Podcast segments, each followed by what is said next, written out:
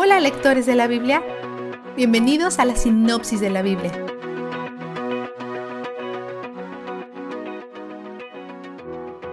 Hoy continuamos mirando las asignaciones de tierra para las tribus. Han estado esperando 40 años por esto, han estado luchando por esto, literalmente. Estas asignaciones son donde construirán sus vidas y criarán a sus familias. Y para los israelitas esta no es una ubicación temporal, esta tierra está marcada para ser el hogar de la tribu para siempre, siempre que mantengan su parte del pacto que hicieron con Dios. Dado que muchas de las formas en que se mencionan estos lugares en las escrituras no significan nada para nosotros, ofreceré una breve descripción de cada lugar que vemos hoy. Imagina que eres una de las siete tribus que aún no ha conseguido su tierra y estás esperando saber dónde vivirá tu familia. A Simeón se le asigna una tierra en medio de la parcela del desierto de Judá en el sur. Zabulón tiene una pequeña parcela en el norte. Es la parcela más pequeña además de la de Benjamín, pero es un área verde y exuberante con muchas plantas y flores. Si miras un mapa puedes notar que Zabulón recibe la ciudad de Belén, pero es un Belén diferente a donde nació Jesús. Hay dos Belén en la tierra prometida, y él nació en una a las afueras de Jerusalén. Isaacar también tiene un área pequeña y fértil cerca del mar de Galilea y el río Jordán. Aser obtiene la costa mediterránea hacia el norte, parte de la cual pertenece al Líbano de hoy. Neftalí tiene el norte montañoso, que incluye una cadena montañosa que alcanza más de 9.000 pies de altura. Puedes esquiar allí si visitas Israel en invierno. La gente de la tribu de Dan tiene una hermosa zona costera cerca de una importante ciudad portuaria llamada Jope, que se encuentra junto al moderno Tel Aviv.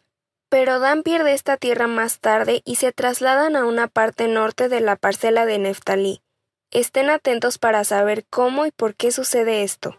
La parcela de tierra a la que finalmente se trasladan es hoy una hermosa reserva natural, cubierta de árboles, ríos y vida silvestre. Los dos lugares donde vive Dan son lugares privilegiados, pero son una especie de tribu terrible, como veremos más adelante.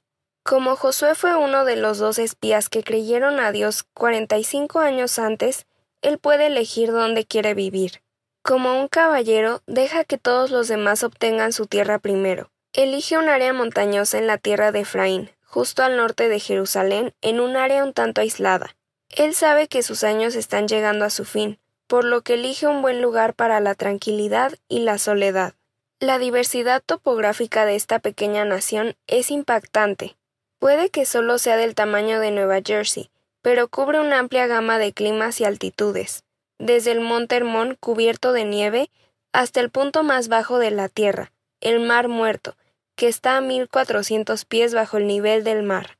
La asignación de tierras determina casi todo sobre la vida de los israelitas, su clima y paisaje, la comida disponible para ellos, sus oportunidades de trabajo ¿Y qué tan lejos tienen que viajar para llegar al tabernáculo en Jerusalén, su futura capital?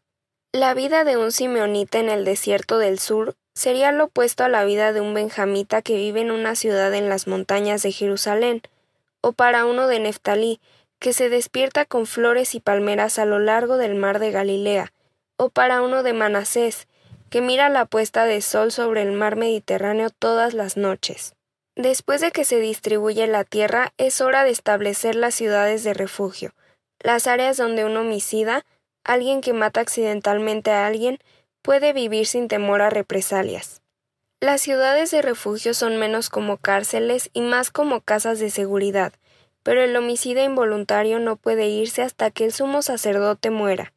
Dios extiende intencionalmente las ciudades de refugio a través de las tribus para que los homicidas involuntarios tengan una buena oportunidad de llegar a una de ellas antes que alguien trate de tomar represalias. Dios piensa en todo.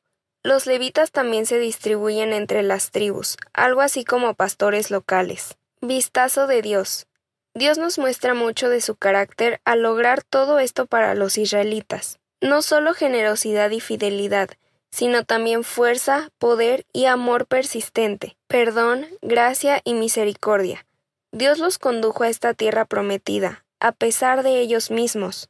Él les ha dado todo lo que necesitan, pero lo más importante de todo es Él mismo, porque Él es donde el júbilo está.